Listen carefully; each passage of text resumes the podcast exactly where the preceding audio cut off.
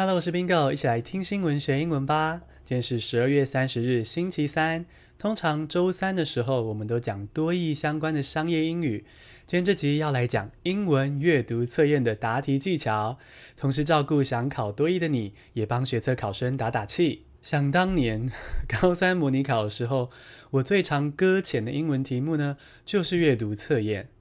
我常为了找到阅读测验其中一题的答案，就重复阅读同一篇文章，像失心疯一样，越气恼越想解开那题。等到抬头看教室时钟的时候，哇，只剩十分钟，我还是找不到答案，而且没有时间写作文了。那考试的苦，时间很赶，我懂。所以 Bingo 就来分享阅读测验的答题技巧。不管你是要考多益、托福、雅思，或是即将到来的学测，通通适用。阅读测验要写得又快又好，关键就是浏览的功力。注意哦，阅读测验的目标绝对不是要把每个字都读懂哦，它考的是浏览的能力。好消息是啊，你早就会浏览了，我保证每个人都是浏览高手。举个例子哦。听到苹果推出新的 iPhone，你是不是会立刻搜寻新闻，然后快速的浏览抓重点？比如说这代特色是什么啊？有什么新功能？拍照美不美？然后呢，你会快速跳过哦那些什么硬体啊、处理器什么的数据啊、看不懂、不想看、不在乎，对吧？如果你跟我一样，不会把新闻上的每个字细细看完，那你已经身怀绝技，拥有浏览的技巧了。现在，Bingo 就用五个步骤带你把这个技巧带到英文阅读测验上。现在来进入正题。第一个重点就是先读题目。阅读测验的目标就是要答对拿分嘛，所以呢，应该要先读题目才读文章，你才知道要找的重点是什么。哦，就像刚刚说的这个新 iPhone 的例子。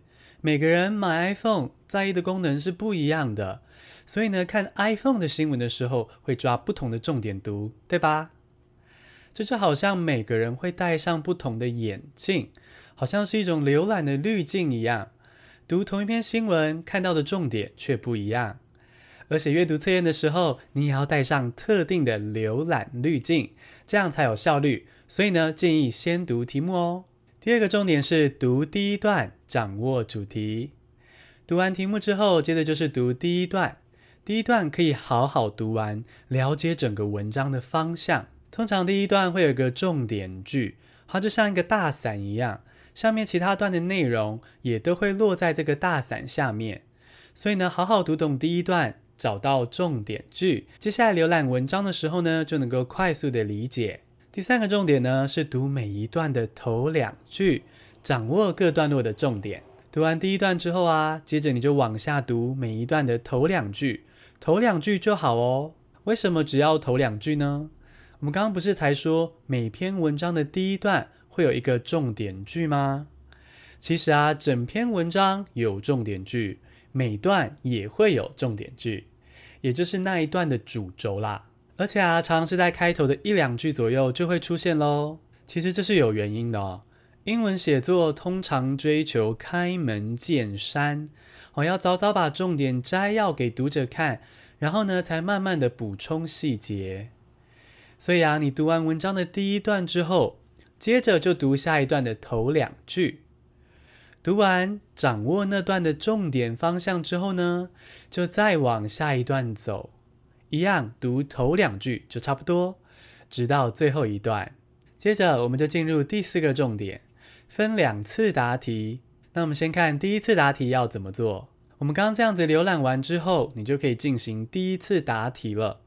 是的，光是这样浏览之后啊，你可能就能够回答一两题喽。时间上是不是很划算、很轻松？不过啊，这样浏览之后，应该还是会有不确定的题目啦。那这时候呢，你就直攻相关的段落，不要从头读全文哦。因为我们刚刚不是浏览过了吗？知道各段的重点了嘛？所以呢，应该猜得出哪一段是相关的段落，不要浪费时间从头读起哦，要直接攻向相关的段落。第五个重点，我们来看第二次答题要怎么做呢？如果你在第一次答题的时候就顺利找到答案，恭喜你，这组题目不难，赶快去写下一篇，争取时间。整个考试写完之后，如果你有时间，再回来阅读文章的细节，看看有没有陷阱。